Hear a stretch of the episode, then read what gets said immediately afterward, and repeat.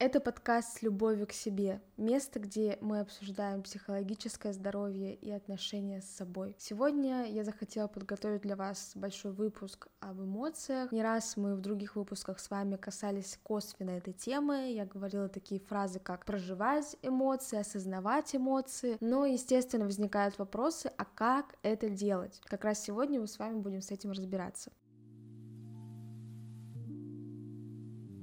Что такое вообще эмоции? Очень многие люди говорят о том, что это плохо, это слабость, это нужно контролировать, но я так не считаю, потому что у нас они есть, они играют важную роль в нашей жизни, и было бы странно, если бы у нас эволюционно, природно есть эмоции, и это какая-то абсолютно ненужная вещь, которую мы должны в себе подавить. На самом деле эмоции есть не только у людей, но и у животных, они есть, например, у собак, все видели, как собака радуется, или как собака рычит, огрызается, или еще какие-то, да, эмоции, то есть, в принципе, эти эмоциональные, эмоционально-поведенческие поведенческие реакции, мы их видим у животных тоже. У человека эмоции более дифференцированы, то есть у нас не просто одна там агрессия, у нас могут быть разные оттенки, мы можем быть в ярости, мы можем э, быть в легком таком раздражении, мы можем быть в глубокой, глубочайшей тоске, а можем быть в такой легкой грусти, которая даже приятна, как говорят, такая ностальгическая грусть,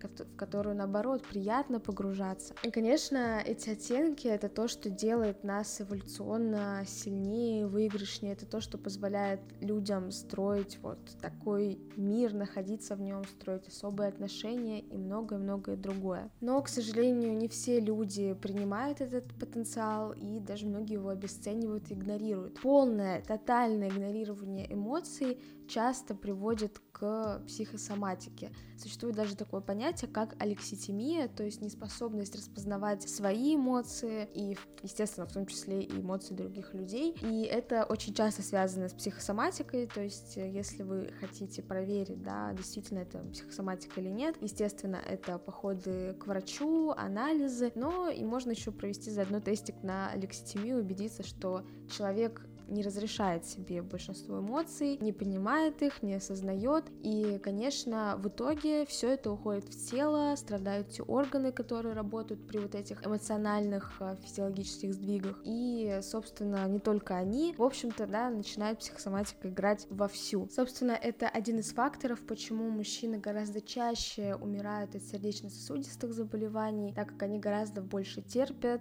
сдерживают, и, конечно, это все влияет на сердце, сердце, сосуды, давление. Другие выходы, когда вы полностью игнорируете свои эмоции, это, например, употребление алкоголя, психоактивных веществ, самоповреждение. В общем-то, действительно, выходы не самые-самые приятные. Но есть такой уровень игнорирования эмоций, на котором большинство людей, когда в целом я понимаю свои эмоции, я их распознаю, какие-то себе разрешаю, но какие-то эмоции я все-таки игнорирую, подавляю, и очень часто это связано с индивидуальной историей человека. Например, да, вот это типичный мужской стереотип, что быть агрессивным для мужчины это нормально, а вот как-то плакать, да, там проявлять э, слабость, тоску какую-то, это не окей, это ненормально, тогда это просто не мужчина. И да, немножко наоборот работает э, про женщин, как бы, да, плакать, грустить для женщин это нормально, но вести как-то себя вот так агрессивно для женщины не окей. И это, так сказать, гендерные установки, а есть культурные, например, да, что и в целом и мужчине, и женщине, в целом людям не очень хорошо как-то проявлять свою слабость, не очень хорошо ее показывать, поэтому в целом слезы, там, грусть, это считается вот чем-то плохим, и вот э, какой-то ужасной слабостью. Но, конечно, по большей части мы не проживаем какие-то эмоции из-за личной истории. Это может быть, так сказать, научение внутри семьи, да, то есть какие-то определенные члены семьи тоже игнорировали определенные эмоции, и, соответственно, у вас они тоже будут заблокированы. Либо же это пережитая какая-то травматичная ситуация, когда определенные эмоции тяжело проживались, и в будущем, конечно, вам не хочется сталкиваться вновь с этими эмоциями, это служит как бы таким вот некоторым триггером. То есть э, в целом можно выделить несколько уровней, почему мы можем не проживать э, какие-то определенные эмоции или не осознавать их. Первый уровень это, так скажем, семья, то, что происходило внутри нее, лично ваши травматичные какие-то истории, переживания. В целом культурный контекст и то вообще в какой стране вы, например, родились, потому что, согласитесь, если вспомнить тех же итальянцев э, или испанцев, они более экспрессивные, то есть они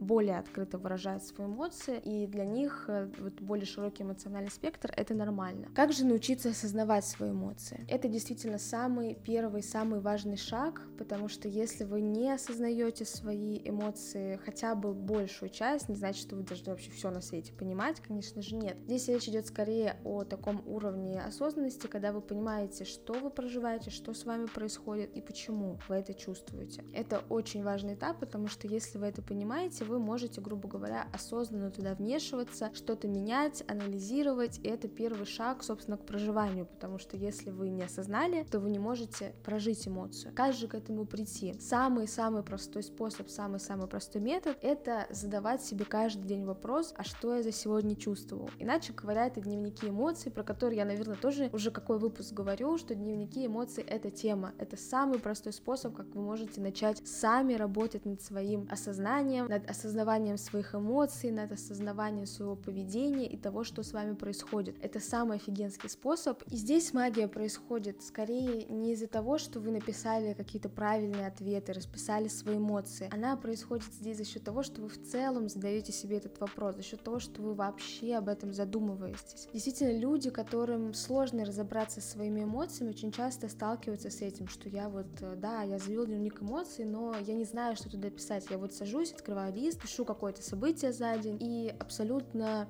не знаю, что я чувствовала. Попробуйте предположить, попробуйте использовать таблички с эмоциями, да, где есть список эмоций, вы можете каждый прикинуть, подумать, подходит это или нет. Тот процесс, когда вы вообще задумываетесь и начинаете вообще включать этот анализ, он, собственно, и запускает этот процесс, и через какое-то время у вас получится находить эти ответы с каждым разом все проще и проще. Другой сложный важный вопрос — это как проживать эмоции. И здесь очень часто люди ищут какой-то вот вот правильный ответ, что проживать эмоции нужно определенным образом. Есть как правильно это делать и как неправильно. Мы можем, в принципе, оценить, что будет здоровым, да, какой способ будет здоровым для личности. И, конечно же, например, те же способы подавления, самоповреждения, еще какие-то, это нездоровый способ. Но все остальные способы делить на правильные и неправильные мы не можем. У каждого есть свой индивидуальный способ, и он ваш он нужен вам для того, чтобы эти эмоции выразить и прожить, и заставить там, да, человека, который привык, например, когда он злится, ну вот, не знаю, чем-нибудь хлопать очень громко дверью, и это его прям вот самый любимый способ, который помогает ему сбросить энергию, заставлять его, например, как-нибудь тихонечко писать на бумажке то, что ему не нравится, это довольно-таки жестоко. Конечно, мы отбрасываем все способы, где вы жестоко вмешиваетесь в границы других людей, как-то им можете навредить, все остальные другие способы имеют абсолютное право на существование. Один из самых таких тоже важных вопросов — это почему вы свой способ выражения не принимаете, отвергаете и пытаетесь найти какой-то правильный. А, расскажу здесь э, свой пример про свое выражение эмоций. У меня есть э, такой способ выражать эмоции, когда, например, э, я выясняю отношения, с кем-то спорю, разбираюсь. Ну, здесь скорее, да, речь не про агрессивный спор, а про то, что мы просто разбираемся, там, что в наших отношениях происходит с любым, в принципе, человеком, то у меня могут э, начать появляться слезы, я могу начать плакать. И раньше я считала, что это очень стыдно, так нельзя, это ужасно. И из-за этого, на самом деле, никакого диалога, по сути, не происходило. То есть я тратила все ресурсы, всю энергию на то, чтобы сдержать слезы. Я пыталась не заплакать, из-за этого я меньше говорила, а слезы уже вот поступали к горлу, и в итоге я не могла нормально вообще ничего объяснить, ничего нечего сказать, получалось вообще сложно что-то выразить. Все равно в итоге слезы у меня выходили, выступали, и я еще потом чувствовала себя плохо, мне было стыдно. Я думаю, господи, зачем вообще начала этот разговор? Больше никогда в жизни не буду ни с кем разговаривать. Когда я поработала на теме принятия себя, темой стыда, я поняла, что да, это моя реакция, она вот такая. Возможно, она имеет какие-то определенные причины, но на данный момент она мне нужна для того, чтобы выразить эмоции. Не обязательно я на кого-то обижаюсь, не обязательно я на кого-то злюсь, не обязательно я очень сильно расстроена. И в итоге я разрешила себе во время этих споров и снятия отношений плакать. В конечном итоге я поняла, что это оказалось не так уж страшно. Я плачу первые пять минут, а потом я, в принципе, успокаиваюсь, возвращаюсь к такому конструктивному диалогу, и, собственно, суть не теряется нашего разговора, все получается, мы приходим к чему-то, в отличие от того, когда я себе запрещала это делать, и в итоге не могла вообще сказать, что я-то вообще хочу и что я имею в виду. Да, реакция осталась, я ее приняла, и за счет этого получается более конструктивно говорить. Плюс э, многие мои близкие люди, они также поняли, что это не какая-то там ужасная реакция, что я на них не обижаюсь, что я не сразу же там впадаю в истерику, это просто такая вот реакция, что у меня, я говорю, у меня текут слезы. Это ничего не значит. Они это приняли, и за счет этого я также стала себя более свободно чувствовать,